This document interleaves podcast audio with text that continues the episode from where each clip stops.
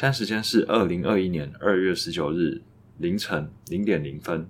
欢迎来到我的频道，在这里我会和你分享电商行销生产力相关的议题，并且控制在五分钟左右，让你听起来没有负担，也可以让零碎时间更充实。距离上集播出的时间稍微有点久，那这中间我其实也有录过一集，本来是要讲呃会员分级制度，但那一集有点太贪心，讲了太多东西，就没办法在。五分钟，甚至没办法在十分钟内讲完，那我就觉得有点太长，算是违背了这个节目的初衷。所以我决定再重新思考一下，要把这个主题怎么拆来讲会比较好，比较适合。这集算是春节特辑，虽然不是在春节录，但是它的内容算是来自于春节的一些启发。你知道春节最多人看的影集是什么吗？那就是《亲戚之国的闯关者》。春节的时候难免会遇到一些亲戚，但是因为平常也没什么联络，完全不熟，所以他们就会开始跟你尬聊，读什么科系啊，有没有女朋友啊，一个月赚多少啊，年终多少，什么时候买房，什么时候结婚？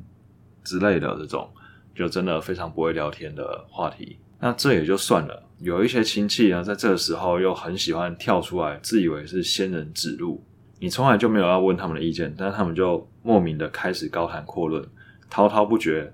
开始讲说他们以前怎样怎样圈圈叉叉的。虽然我自己做电商做了五年多，然后呃开了这个频道在讲电商，但是我绝对不会鼓励别人一定要走电商。我觉得时空背景不一样啊。五年前我自己也觉得电商是一个很有前景的产业，但是现在我并不会觉得电商特别有前景，所以我绝对不会去跟别人讲说啊你要往这个路发展。更何况这些亲戚有些人可能都已经退休不知道多久了。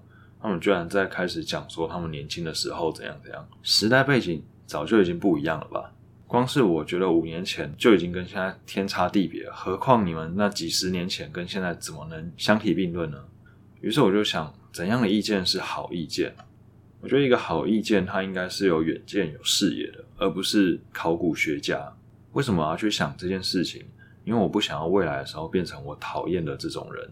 在想这件事情的时候，我回想到前阵子我看了一本书，还没看完。这本书叫做《人生给的答案》，它有分一二两集。那我现在也才第一集还没看完，大概在四分之一的部分而已。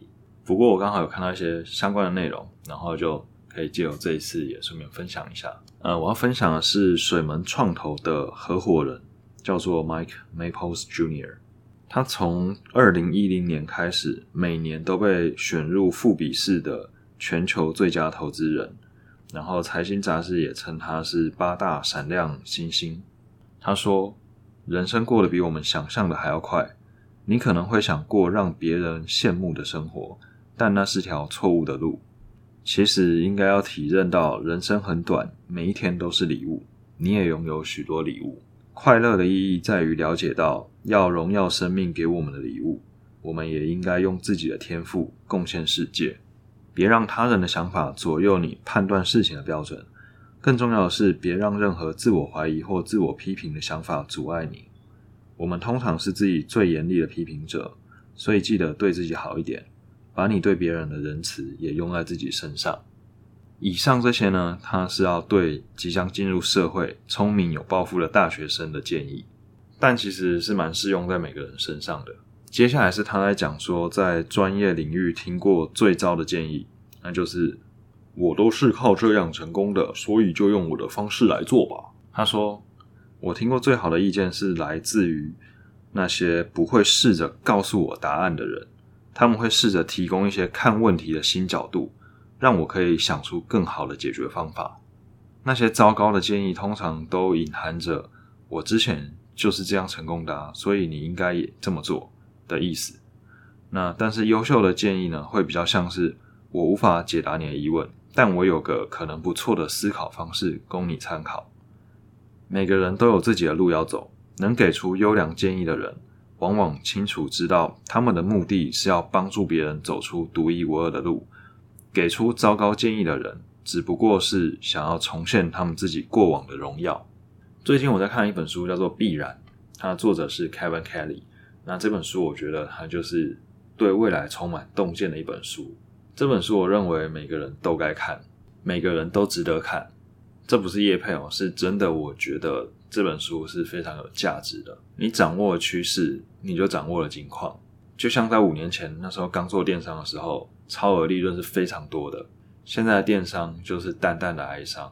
以前做一年可以吃三年，现在做一年还怕隔年会失业。回归到这本书，它里面提到说，十九世纪初工业革命就让一半以上的劳工失业。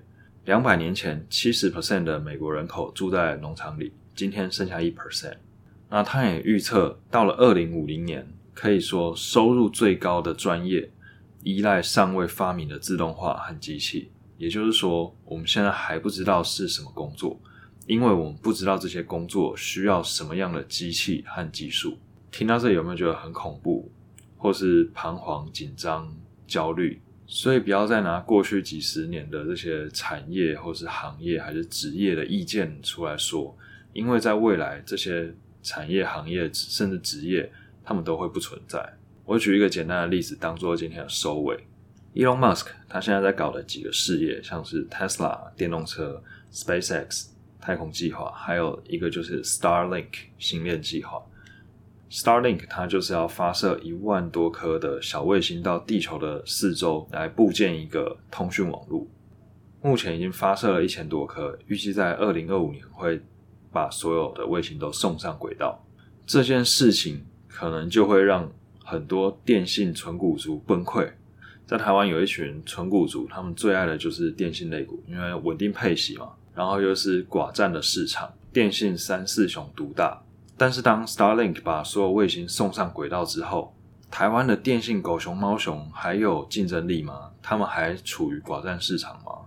不止纯股族崩溃，甚至它还有可能掀起一波电信从业人员的失业潮。